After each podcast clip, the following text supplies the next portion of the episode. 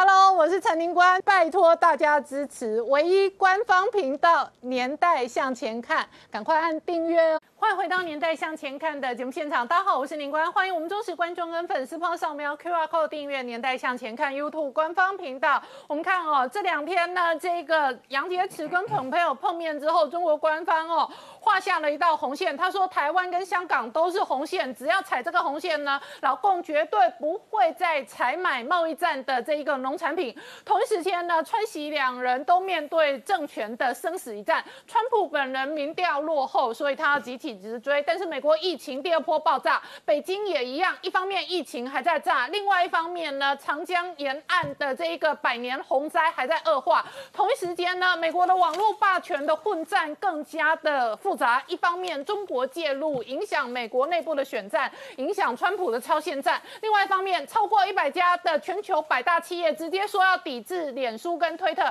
这造成了上个礼拜五的脸书、推特、Google 哦这一些网络霸权的股。价全面重挫，这样的重挫又影响到这一个社群的攻防。而上个礼拜事实上，我们也看到哦，抖音的阿妈哦，这一个可以号召反川普的相关的成员呢，最后在川普的造势场合直接放鸟。整个社群平台既是商业战争，也是霸权战争，更是政权跟政治的大战。而中国官方的媒体呢，再度追踪哦，整个这个中国内部暴雨不断哦，所以连上海都危险。告急，这个是官方媒体直接警告上海告急。上海一旦告急的话，整个长江沿岸是中国经济大动脉。中国经济大动脉会不会影响到超级灾难？整个中南海的政权如同三峡大坝，一旦溃堤哦，背后会有多大影响？我们待会要好好聊聊。好，今天现场要请到六位特别来宾，第一个好朋友是朱业忠，啊，大家好；再是张国成老师，大家好；再是吴明杰，大家好；再是吴家龙，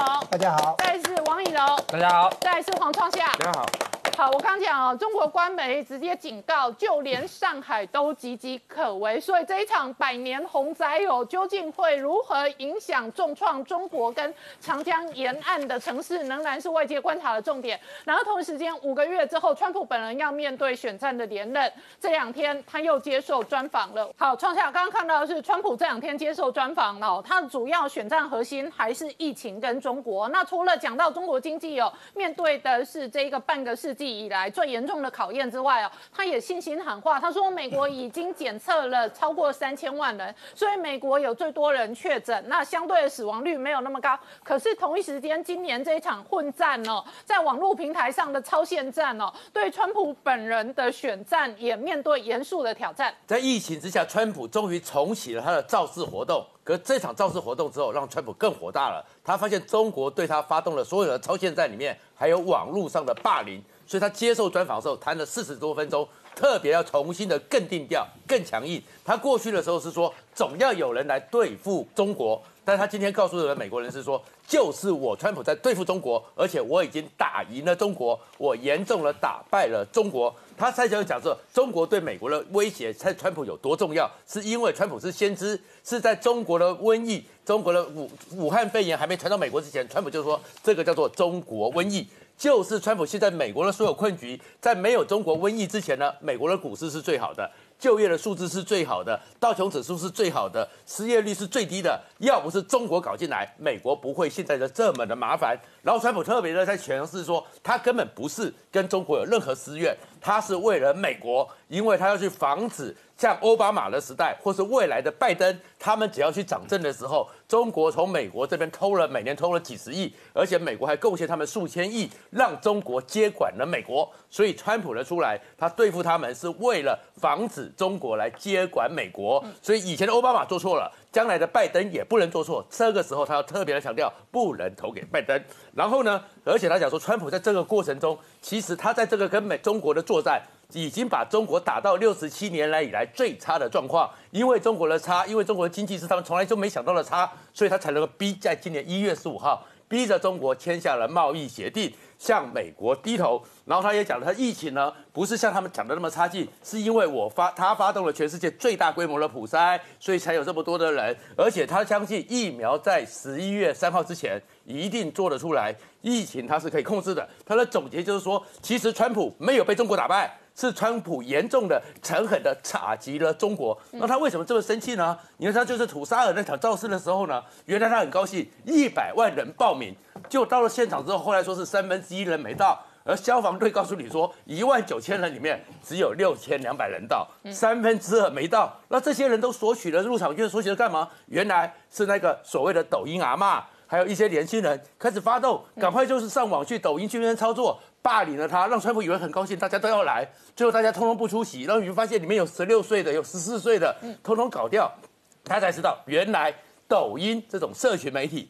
被中国所操控了，所以他要去制裁这些状况。里面有个状况是什么？在美国国土安全部基本上就盯过抖音啦。对，而且他们就想要抵制抖音。抖音果然可以操纵美国的一部分的社群跟一部分的投票人口。而且这里面状况是，从去年九月二十一号开始，美国海军发现抖音可以有回传资讯回到他们在中国的伺服器，所以开始是美国海军。再有美国空军、美国陆军，到了今年的时候，三月的时候，国土安全部要求的是，所有的美国公务人员都不能用抖音。但是抖音呢，还是攻进了美国，尤其是年轻人。最近在有一个骗子是只有十三秒，一个美国的小孩子，他前面背后的背影是中国的五星旗，放的是解放军进行曲，那个义勇兵进行曲，然后亲吻了一下习近平。结果这十三秒，你看他的这个整个抖音的那个，原来只有两千人，嗯，一下子瞬间。九万人，他变成超级大网红，中国就把他灌进去，所以中国用这种方法去把整个的一，而美国大概有一亿的年轻人是在用抖音，对川普的威胁很大。这威胁到什么程度呢？他的民调现在开始输给拜登，连川普都感受到压力了，说原来他现在输给拜登百分之十四，而这百分之十四里面呢，不女性的、非裔的、拉丁裔的，他会输是没关系，年轻人，嗯，甚至是老白男。竟然都跟拜登差不多平起平坐，所以川普现在非常有压力，而且他就这样子，一定要好好的去处理网络霸凌的这件事情。对，所以川普的团队哦，现在正面回应，他们可能哦，搞不好变成一任总统。那问一下月中，可同一时间，美国的网络跟社群哦，现在是超级战国时代。刚刚讲到抖音上个礼拜是可以操作哦，操控影响川普的造势。是。然后呢，川普跟脸书之间也有政治的攻防，跟推特之间也有政治的攻防。那另外一波更凶猛的是全球百大企业，那特别是以美国为首的几个大的广告金主，直接呢决定要抵制脸书跟推特，这个造成上个礼拜五脸书等等的这一个主要的网络股股价重挫。呃，确实哦，这个这个事情的发生一开始是因为这个美国这个黑人被警察执法过当给打死了这些事情哦，所以呢，美国一些连人权团体就起来发动这样子一个活动哦，他们就是说，你们这些社群软体呢，不应该以这个种族歧视当做获利的手段了。好，所以呢，这件事情呢，哎，经过这几个人权团体发起之后呢，很多的企业响应哦，包含谁？像联合利华、它厚达汽车，然后美国的微讯电信、可口可乐、贺喜等等，甚至今天最新的百事可乐也加进来了，星巴克也加进来了，都要发动抵制。好，这些都是大广告金主，对，都是世界级的大公司。那小的我们就不讲了哈。那原本这个活动，这个我们刚说这些民权团体只是要求说。在七月份的时候，不要下广下广告给脸书这些社群软体，结果没想到现在很多都自己加码，说我到年底我都不给你广告了，这么凶啊？对你像其中像可口可乐就已经喊出来了，好，但他没有把话说死，他只说我们可能不止七月，可能今年年度都可能会这么做。嗯，好，那所以这件事情呢越演越烈，包含美国的国土安全部都出来讲话了哦，他点名说，哎，其实不是只有 Twitter，只有嗯脸书，还有谁？像 Snap，嗯，还有。Google 甚至苹果也都被点到名了，所以你看到这个，他们这个我们现在看这个 logo 呢，其实就是他们这次发发起的活动。原本是大家看到下面的上面的六家民权团体，现在越来越多民权团体加入，所以才会有越来越多的企业去响应这个活动。好，那最直接倒霉的当然就是脸书了。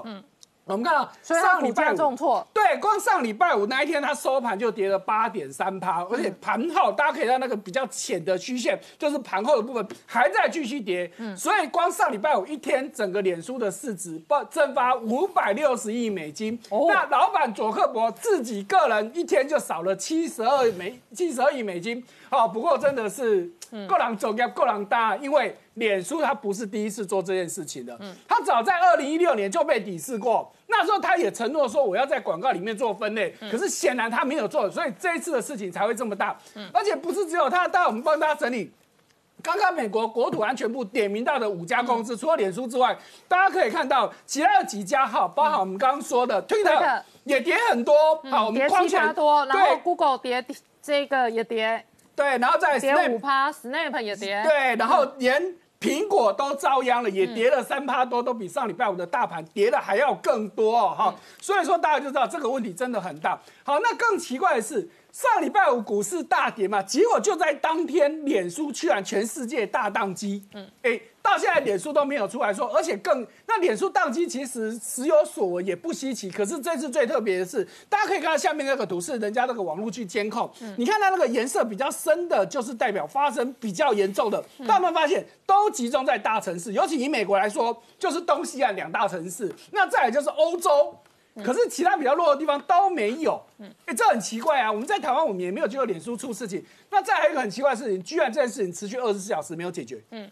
以前发生宕机大概几个小时以后就排除掉，这次居然超过二十小时，是不是脸书开始真的在做什么调整？我们就不知道。而且脸书的麻烦还不是这样子哦，因为美国司法部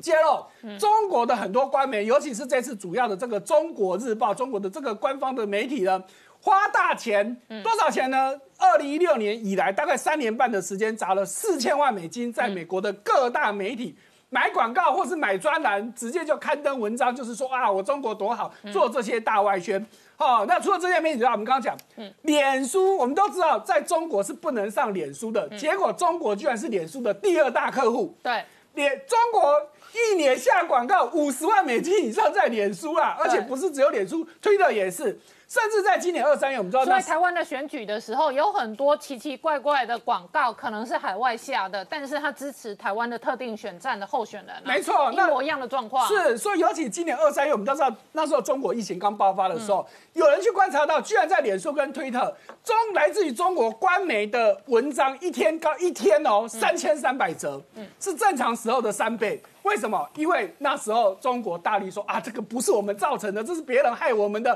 拼命做宣传。好，那大家想说，啊这是中国日报到底是什么？你看它的官网，有没有看到右上角就直接是习近平的照片嘛？而且在更上面还有一个更小的，还有一个专门告诉你什么？学习时代这个习，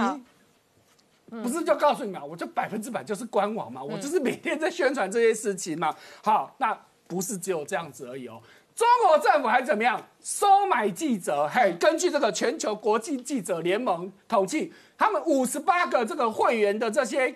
各各国的记者工会当中，他们自己承认有三分之二的国家，就是他们来自世界各国嘛，然后有三分之二的国家认为他们所在的国家的媒体已经被中国入侵了。哇，那中国怎么入侵呢？很简单嘛，我邀请你啊，比如说林官是记者。我邀请你来中国参访，你要不要来？嗯，来，包吃包住，还五价各五辆。嗯，当然拿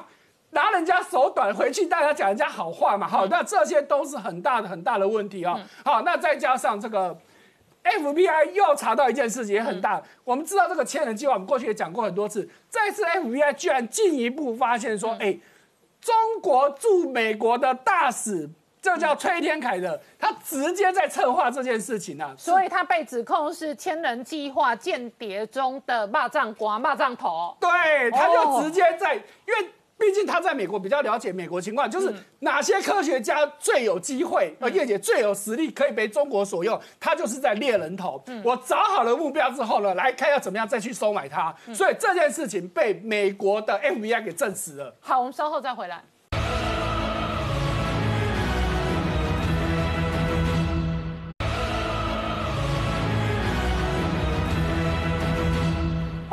代向前看的节目现场，我们今天聊的是川喜两人都面对政权保卫战、生死一战。在美国内部哦，因为这一个随着选举跟投票的逼近呢，网络社群媒体、网络霸权杀得更凶狠了。一方面呢，政治的这一个攻防呢，在不同的阵营当中都各自角力；另外一方面呢，百大企业界大金主直接要抵制脸书跟推特哦，也造成了这个上个礼拜五科技股跟网络霸权股票的重挫。同一时间呢，美国接二连三的几个重量级的演讲呢，矛头都指向中国，其中包含欧布莱恩国土安全部。好，老王刚刚看到的是欧布莱恩直接指控习近平哦是史达林的继承人。那美国国土安全部哦早就盯上了社群平台，其中哦抖音就是继华为之后的下一个标的。对，这个中共除了大外宣以外，他们最重要就控制人家思想嘛，或者还有获得实际上管控这个人们的想法。那我们看到抖音呢，去年我们就发现，抖音美国国土安全局他们警告，那个抖音在拍摄的时候，因为大家知道抖音不是只有中国人爱用，抖音连美国人都很爱用。那在拍摄的时候，有些军官还拿起来用，不小心遭到军营的设施啊，他认为都有泄密的可能。可是最新传出个消息是，我们知道苹果在上礼拜 WWDC 有开发者大会，他发布一个 iOS 十四的这个新的这个作业系统，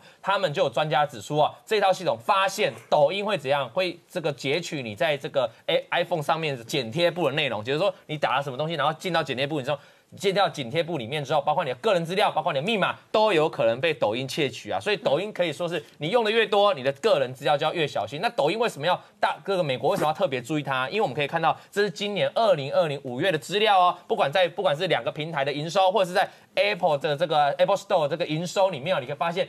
这个抖音的下载啊，抖音的营收都是第一名，高居第一名。那这么多人在用哈，这么多人在用，当当然你就要特别小心它在，因为它获取资料是非常广泛的。我们再看下一张的部分了，抖音哦，在去年跟今年的比较，这个最上面那个图哦，它是使用荧幕的比较，就是说用这个那个 P A P P 的软体的部分哦的时间，看到抖音是明显的成长，而且挑战那个微信哦，慢慢在侵蚀微信。那看下面那个部分，下面那个不是广告，因为我们今天这一集特别谈到广告的部分，你看到抖音它的这个。它的母公司啊叫字节跳动，它字节跳动已经差这个阿里巴巴只差十个 percent 左右，其他它也赢过这个百度的广告营收，所以你可以发现了，抖音的母公司这个字节跳动其实非常厉害，非常会赚钱的。那我们接下来谈到这个美国的部分了，推特上礼拜因为这个川普这个很多广告商哦扬言说要制裁这个这个推特嘛，制裁脸书，所以推特上礼拜是重挫的情况。那重挫的情况呢，我们知道推特会对这个美国川普总统哦去进行这个贴贴标签动作，类似 YouTube 这个黄标的动作嘛。他上礼拜这个推推特。就不断的对着川普的谈话，告诉大家说这可能是假消息哦，这川普就生气了。川普在上礼拜就通过一个行政命令，要对推特还有这个脸书还有相关的这个社交平台哦，干嘛制裁？说你们要削弱他们审查内容这个的的权利了哈。所以我们看到美国的保守派的议员就告诉大家，我们来用新的，我们不要用推特了，因为推特一直限制我们说话，一直把我们保守派的说成我们是这个假的言论，我们用什么？用拍了啊，用用趴了趴了啦。其实反正台湾话就胖了胖了啦哈，就趴了。那趴了这个。对，第一个共和党现在爱用这个，对，趴了，呃，趴了啦。啊，台湾我们好记就趴了，趴了，然后看能不能把推特打趴了啊。那他一一讲这个喊话，很多人哦，瞬间涌入几十万去申请哦，所以他瞬间成为 A P P Store 里面哦，这个 Apple Store 里面，哎，一个。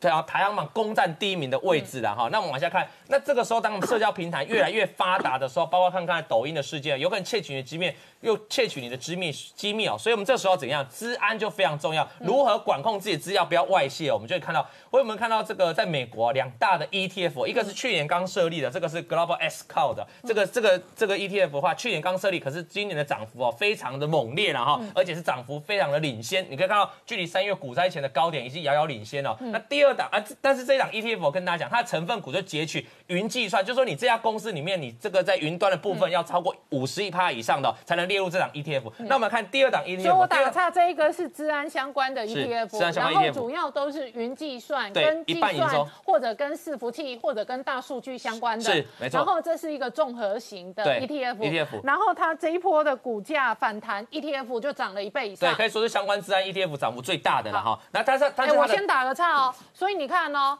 这个是前台，抖音可能会有其他竞争者，可能有推特，可能有脸书，可能有微信，可能有 Google。好，这个是前台的 APP。可是不管谁谁截取的客户，客户最后都需要治安。对。然后大数据都需要伺服器来储存这一堆数据。对。然后所以这一类的治安变成军火商。对。就是网络大战的网络军火商。没错。包括我们刚才说提到抖音，抖音你拿人家的机密的时候，那你也担心你自己机密会不会被人家拿走啊？所以你不管是使用者或是供应商、平台商，其实也都需要治安的设备的哈。那我们来看右边这一档，这一档的话，它是这个 First Trust Cloud，这个的第一信任云啊。这意思是这个 ETF 它是其实历史比较久的，刚才那个 ETF 是去年才设立，这个 ETF 是比较久，所以它市值也比较大，而成交量比较大。那它很简单，它的成分股啊，除了加入这个云计算，但它没有强力规定要在五十趴以上，可是它抓了很多我们过去谈过的 FANG 的公司，全部都列入它所。所谓的成分股啦。那因为它比较大型哦，那因为它云的计算没有那么没有那么纯啊，所以它的今年的股价涨势，而且它发行也比较久一段时间，它的涨势就没有前面那一档 ETF 那么激烈。那我告诉你啊，中国的资安概念股其实也蛮多的，所以这一档股票下面这档。GSCN 靠的这个就是中纯纯粹中国的资安概念股啊！你看最近这一两周礼拜的股价涨势也非常多，所以我们从这三档 ETF 来集合来看，你可以发现全球啊，在这个资安，因为它是 ETF 嘛，代表多数资安股票的涨势嘛，在今年哦，其实都涨势蛮猛烈的。然后最后来看一下美国相关的这欧美股市相关的这个市场概念股啊，不管你是做这个 For For Fortinet 做防火墙的，还是做身份辨识的，或者做防土软体的，甚至做一些云端防火墙的这四家公司哦，其实在今年的股价都是红色，都是。大幅上涨，而且超越这个三月份股灾。另外，我还提一档股票，就是说我们在上网的时候，我们这个网络的运输啊，要透过大量的伺服器来打造嘛，来来来输送嘛，哈。那这家阿克买，阿克买它就是专门做这个的软体啊。基本上我们在使用网络的时候，有三分之一的流量都要经过这一家公司啊。这家公司光它底下的伺服器就超过二十四万台伺服器啊。所以，而且它很很厉害，它有利用它 AI 的技巧，就是说。一般我们存取速度的话，如果你不用特别设计，那个存取速度是固定的。可是这家公司呢，利用这么多台的伺服器哦，它可以编程说啊，距离你比较近的这个你比较近的距离哦，我就安排比较近的伺服器供给你资料，所以加速你伺服器的提供了。那显然相对它今年股价也是缓慢在上涨，但是没有前面涨那么多了，因为它毕竟历史比较悠久，而且过但是过去几年来它已经涨了一倍之多了哈。所以我认为这是一个长局，其实你可以从不同的这个治安概念股来，或者是 ETF 看到，哎，其实这是个大趋势。好，这个就是我刚刚讲的网络大战哦，打如火如荼的。同时，这一些网络的储存跟设备变成网络平台上的军火商。那问一下明杰，可是同一时间哦，确实哦，美中的攻防当中哦，包含了商业的机密、科技的机密跟网络的攻防都是核心。对，呃，我们看到美国近期哈，对于这一个中国相关的呃涉及的间谍的案件哈。呃，加大的这个力道在清查哈，那他们的这个美国的联邦调查局 FBI 的局长，这个叫瑞伊哈，他讲说现在平均每个小时就要启动一件跟中国间谍案有关的调查，哦，那目前手头上已经有高达两千多件哈，那这个数字他这个统计说至少是十年前十三倍以上哈，那换句话说就是说美国他呃已经感受到中国全面的对这个美国不管除了军事之外。事实上，其他不管在商业层面或者民用科技层面，全面的在进行窃密，进行所谓的渗透哈。那所以我们看到就是说，这一个他的瑞伊是去年他也出来公布过相关数据啊。那他这个今年还是相同的论调，他讲说这个中国的间谍在美国哈，这个不管从农业来讲哈，什么都偷。那这个包含像高科技也好，医疗也好，连学校的学术单位很多的这样的呃。呃，知识财产权哈，全部都这个被中国窃取回去哈，那可能工作中国内部哈，在发展高科技使用哈，那这个不管渗透的这个范围，从这个美国的一百大企业到刚成立的小公司哈，全面都把他的这个黑手伸进去，所以他也这个提出警告哈，说这个未来对于这个中国间谍在美国进行相关的活动哈，美国已经准备哈，呃，加强所谓的保密防谍的动作。那另外最比较罕见的是说。这个过去除了我们之前谈到过他的网络窃密也好，或者是说有解放军军官身份的背景到美国以留学的身份哈掩护，那像前一阵子才刚起诉一个也是他这个一个少校叫王兴哈，他甚至是把美国的这个实验室整个哈等于打算要拿回中国的解放军的大学去做一个复制哈，那先前是大部分锁定在军事科技方面。那现在他最近哈有一个特殊案例，他是连这个经济间谍哈，他也开始在这个呃重视哈。那有一个叫张浩，他本来是天津大学的教授，那他主要是这个窃取美国的半导体公司的这个商用的机密，那这个被美国的这个联邦调查局逮到之后，现在准备要起诉他哈。那比较罕见就是用经济间谍的罪名，而且他的罪行哈刑期也非常重，最高可以判到十五年哈。那像这样的一个状况，可能陆陆续续会越来越多。那主要是说最近哈比较特殊的是说，美国国防部又公布了一笔哦，中国二十个企业哈。那主要就是说这二十个企业名单，他就直指。这二十个企业的背后，哦，就是由解放军在操控。那特别是先前，事实上，当然外界有谈到哈，这二十个企业包含像这一个华为也好，好或海康这个威视。那其他当然更比较特殊的，我们看到这些名单，那这个名单事实上从名称上你就看得出来，这本来大概可能是隶隶属中国的军工企业啊，包含像中国航天科技的哈，中国船舶重工啊，还有像这个呃这个中国兵器哈，这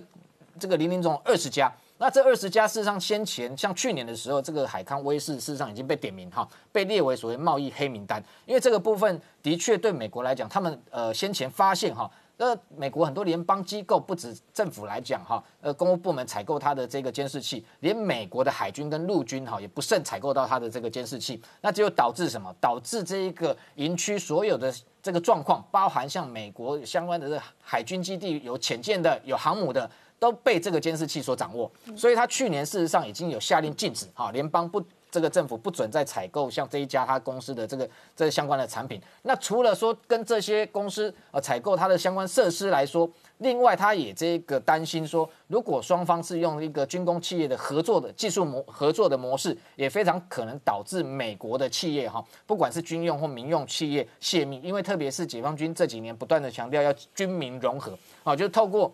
获取这个民用的科技、商用的科技，然后去打造他自己的军用科技哈。所以像这几家公司，中国航天，我们先前都谈到，它就是这个呃长征火箭哈，这这个背后的主要的制造。那主要这个中船，这个中中国船舶重工，那包含像辽宁号的航母，包含像潜舰。另外，中国兵器它就是打造九九式的坦克。如果你今天美国企业跟这几个解放军掌控的企业合作的话，某个程度其实你就是在资助他哦，你在帮助他发展他的高科技。那未来这样的一个高科技会用在什么地方？可能回过头来会用来对付美国，会用来在美中哪一天真的爆发冲突的时候，用来这个不管是这个杀害美国人也好，或者是取代美国的霸权地位。好，我们稍后再回来。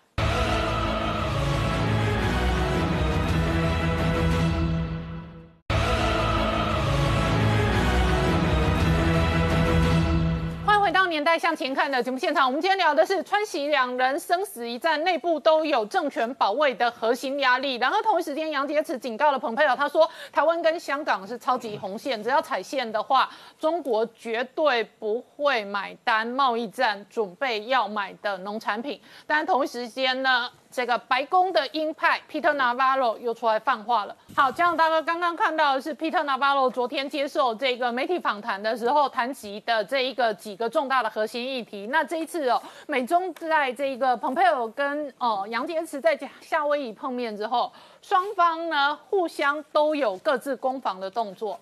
对，我们现在看到的美国的动作越来越多。那么时间点呢，就在一个月期间，就是五月二十到六月二十，就短短这么一个月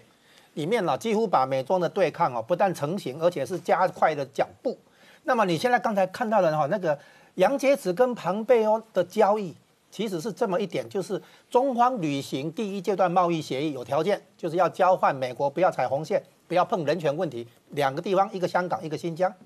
那么现在问题来了，这个第一阶段贸易协议呢？是一个谈判完毕的，啊，一个案子，那本来你就要履行这个协议，啊，如你现在中方呢，好想要一鱼两吃，拿来当第二次谈判、下一回谈判的一个谈判筹码，那这样子的话呢，他等于在做无本生意。你本来这个贸易协议你谈好了之后，你就要去履行它，履行了是，如果你觉得不履行的话，那就按照合约里面的划则来进行，看看要如何来处罚你。任何合约都是这样子啊，我们双方同意来进行这个合约。那么一旦合约违约的话，要怎么处罚你？这个每一个谈判都会有这个那个说明了哈。那所以呢，现在中共要准备拿已经谈好的协议来做下一轮谈判的一个筹码，这个是有问题的哈。那么呢，美国也不会同意。那如果回到之前的话呢，如果是认定违约的话，美国不但回到之前的关税，而且肯定要加更高，因为要处罚他。那么现在我们看到中共为什么会这样做？他底气不足吗？我们现在问一个问题。嗯。所以呢，我这里有两个无。第一个叫无赖性格，第二个叫无牌可打。无赖性格，你看哈，他根本没有心要遵守他谈成的协议。他在谈，他在一月十五号签那个贸易协议的时候，他当时已经知道有武汉疫情啊，这个我们已经讲过。然后呢，他现在呢，等于是说他在夏威夷的时候了，他开出条件，你要我履行的话，你得怎么样怎么样。他等于要引诱美国拒绝以后，他自己可以下车了哈。就是谈好的协议，他没有心来执行了哈。这这这个问题已经很明显了。那么，所以我们就会说他在无牌可打。他现在等于在寄希望于川普连任失败，等等于是又只剩这一招。然后呢，现在问题出来了，为什么这个贸易协议的问题，本来庞贝庞皮又要谈的是两个，一个是香港问题嘛，就是国安法的问题；第二个是疫情的那个隐瞒疫情的这个问题，病毒的扩散这个问题，本来要谈这个。那这问题是这样，贸易协议呢，怎么会由庞庞皮又来处理呢？国务卿来处理呢？原来我们回顾一下川普怎么来打贸易战、处理美中关系。他有三个谈判梯队，我们现在回顾起来，轮番来主导。第一个阶段是贸易协议派里面的鸽派，财政部长梅鲁梅梅姆鲁钦，还有呢那个诶经济顾问库德洛，好好鸽派先上场。鸽派上场以后，到去到那个二零一八年的十二月一号川习会的诶那个时候，在阿根廷的时候，川普当着习近平的面说，以后的谈判改成由贸易谈判代表来赖海泽来接手。好，这是贸易协议的鸽派做谈不下去以后换鹰派，鹰派主要是赖海泽跟那个贸易主任。纳瓦罗，嗯，他们能谈到什么时候不行呢？去年的五月初的时候，习近平翻盘的时候，那证明这个贸易协议鹰派也不行了。之后呢，换成我所谓的国家安全派，主要是庞国务卿庞皮欧跟那个当时的国家安全顾问波顿，现在的国家安全顾问叫做欧布莱恩啊。那么。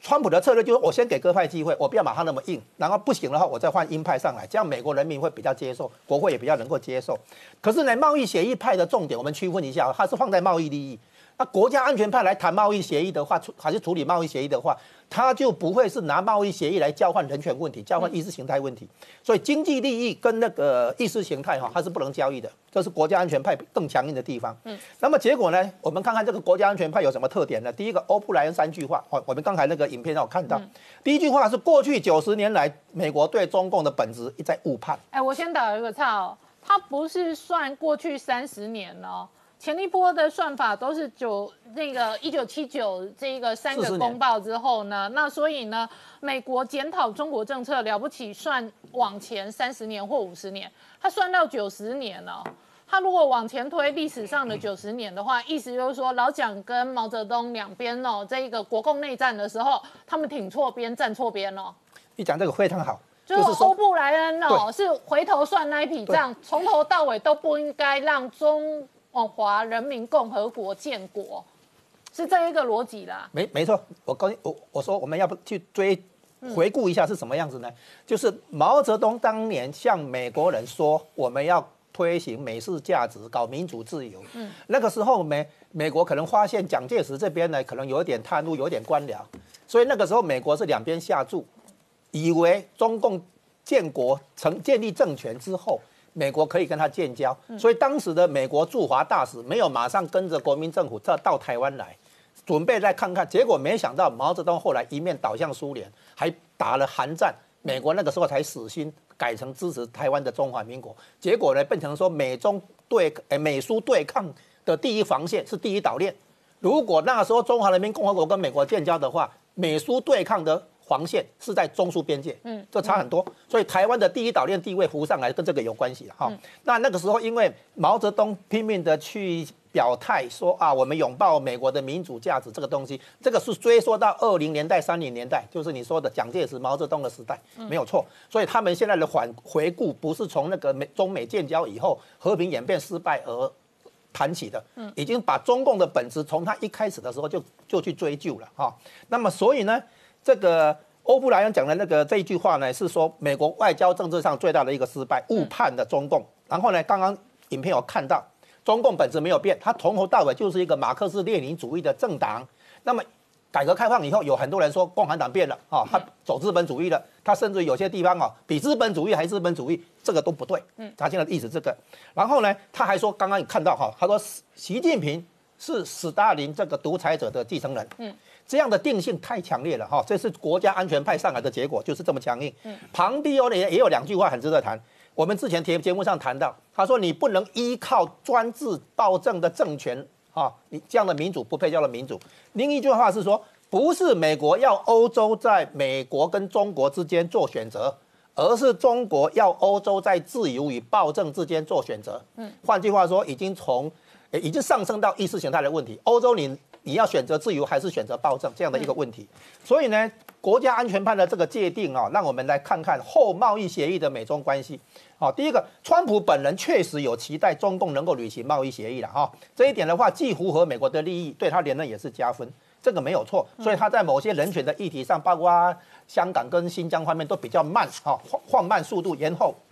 然后呢，如果中共不履行贸易协议的话，那么川普就顺势转为强硬，也会得到美国民意跟国会的支持、理解跟支持，对他连任一样是加分的啊。那再来的话，新任国家安全顾问布莱恩还有副顾问伯明的话，都是旗帜鲜明的这个鹰派，加上庞皮欧的话，整个川普团队是比川普还反共，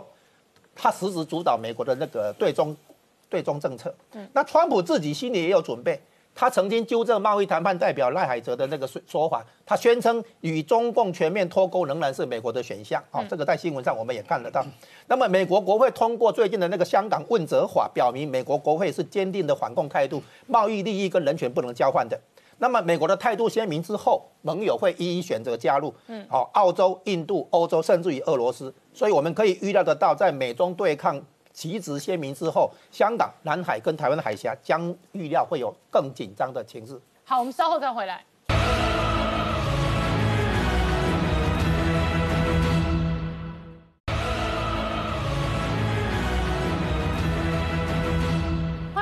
回到年代向前看的节目现场，我们今天聊的是川西两人都面对政权保卫战，然后同一时间，北京中南海现在哦更大的另外一个挑战，除了疫情跟经济之外哦，上海都岌岌可危。主要的原因是今年的洪灾是百年超级大洪灾。那请教一下张老师哦，上海岌岌可危，现在看起来整个长江沿着这一个流域的二十多个省份，事实上都受到影响。是的，因为上海它本来就是长江的最下游嘛，那这个目前长江整个中游、上游，哦，可以说都是在特大的这个豪雨的这个情况，而且呢，哦，这基本上跟大家报告，这是天灾，哦，不是说你采用什么行政手段，哦，还是什么防护的方式，哈，哦，还是这个有有什么科学的方式就可以阻止，你顶多只能在这个哦豪大雨即将来临的时候，哈，哦，做到尽量减少这个人命的损失啊。啊，但是呢，如果说你这个洪水真的发生的话，哈，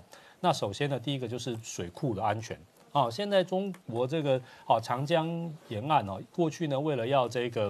啊，这个水利为了要防洪，为了要发电哦，新建了大大小小的水库哈。当然最大三峡大坝，但是实际上它的水库的数量是非常多。现在这些水库通通都面临了这个啊，除了本身的这个水位外溢的危机之外，还有坝体本身的危机哦。因为啊，这个根据这个世界工程史上哦，世界上最大的这个水坝发生了灾难哦。哦，就是发生在中国大陆，以前在河南的这个驻马店水库啊的这个崩溃哈，这个造成了非常严重的这个伤亡哦。那现在呢，当然这个中国的这个水库的新新建的工程的品质当然是不可同日而语，也是比较好。可是好，现在的这个雨况哦，好其实也是相当的严重好像这个啊最近呢，这个中国官方哈似乎啊也意识到这个状况的是非常严重，所以它几乎是每一两天哈好就会公布一个城市有特大的暴雨造成了灾害。啊，实际上来讲，这个是一种比较缓解啊舆论跟民心的做法，让大家觉得这个灾害还是在可控的。实际上，好，可能同时有好几个城市都有灾害哈，只是好一次就是报道。那最近报道像宜昌，啊，宜昌的话，这个一下子降下了两百七十几毫米的雨量哦，好，这个据说是创下了当地有气象记录以来最高的雨量，所以好造成了非常严重的这个损失了哈。那在这样子的情况之下，哈，其实中国就像我们节目之前讲到的，它面对一个很大的困难，就是，哦，因为你这个在严重的这个豪雨之下，哈，其实对于这个基础建设，哈，对于这个生产设施哦，好，特别最重要是对农业，好，这个影响其实是非常大的，啊，那这个，呃。如果说呢，你这个在中美贸易谈判中哈，啊，这个不能够继续达成这个协议的话，贸易战的压力继续存在哈，好，更一步会影响到的就是长江中下游的这个外贸跟啊工业生产。好，所以呢，习近平最近采取了两个作为了哈。第一个作为呢，好，他这个还还是说这个台风季节也快到了，因为现在六月底了，所以好各地要把这个防台跟这个防汛哈要统合在一起。这个话当然很重要，不过其实讲了等于没讲了，因为好这个本来台风跟这个洪水好这是非常重要的，好这是大家都知道领导人关注，但是领导人的关注哈一般来讲不能够特别改变什么局势哈。好，另外一方面呢，好，李克强呢最近呢，好，同时主持了一个这个保外贸工作的一个碰头会，那这个倒是一个好比较值得注意的发展，因为李克强在这个会里面讲说，哈，这个外贸局势最近趋稳，哈，好，意思呢就还是在帮好党中央帮这个习近平缓颊，表示说习近平之前讲保六保，好，这个保就业，好也保外贸，那现在外贸趋稳，好，其实保外贸趋稳。好保外贸，基本上也是保就业，所以好这也是帮他前一段时间说中国这个老六亿人这个收入不到人民币一千哈，好这个其实有一点就是这个有点啊这个等于是。承认有点错做个错误，或者是好缓颊，表示说现在这个外贸其实好这个是好情况趋稳。那外贸趋稳当然是对外局势好，这个对外外交有缓解，这等于是好等于还是在称赞党中央。好，我们稍后再回来。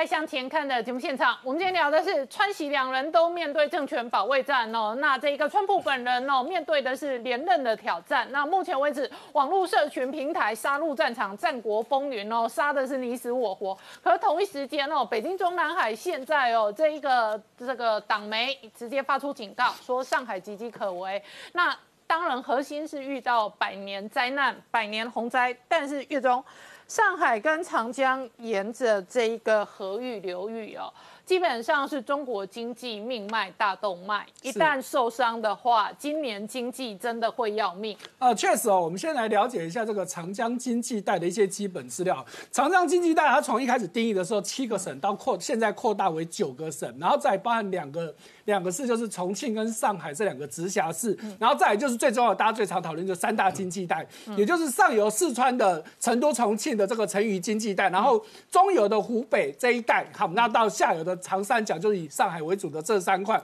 好，那这个长江经济带它有多重要呢？其实我们图表里面是比较，我打个哈，人口也超过五亿，是那个都是比较旧，二零零八年，我给大家去年最新的资料，整个长江经济带占 GDP 已经来到全中国的百分之四十五，那个四成是二零零八年的资料。哦，好，然后呢，人口数现在是达到六亿，好，那个五亿也是二零零八年的资料。再就是土地面积已经来到两百零五万平方公里，是占中国的百分之二十一。嗯，所以你就知道长江经济带有多。重要了哈，那可是呢，现在中国就面临一个很大的问题哦。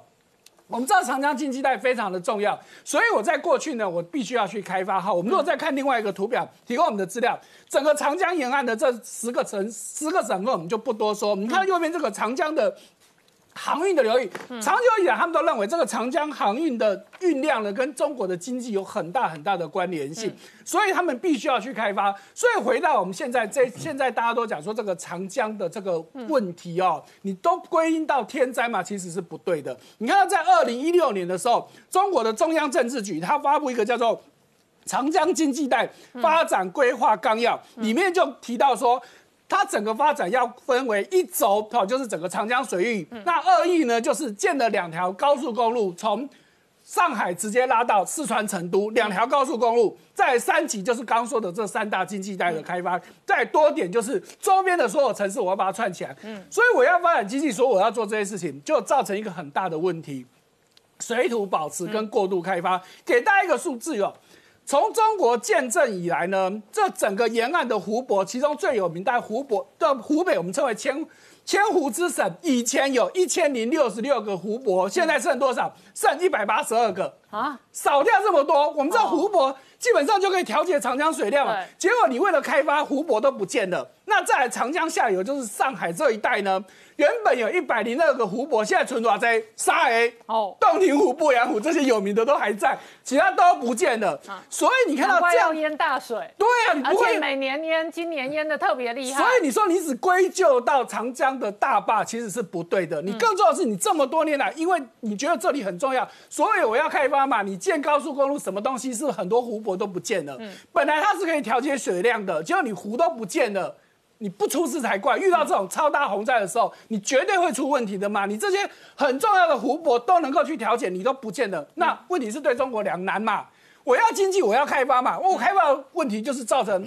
这些疏洪的湖泊不见了，甚至还有更多的污染，我们都还没有讲进去，所以这些都是中国当当下遇到一个很棘手的问题。好，今天谢谢大家收看《年代向前看》，也提醒我们忠实观众跟粉丝朋友扫描 QR Code 订阅《年代向前看》YouTube 官方频道。我们 YouTube 官方频道已经有超过六十八万多人订阅了，我们不定期也会推出更新网络独播特别版的影片。欢迎我们忠实观众跟粉丝朋友扫描 QR code 订阅，同时我们在脸书、IG、Twitter 还有 Telegram 上面都有官方的账号，欢迎观众朋友锁定跟收看，谢谢。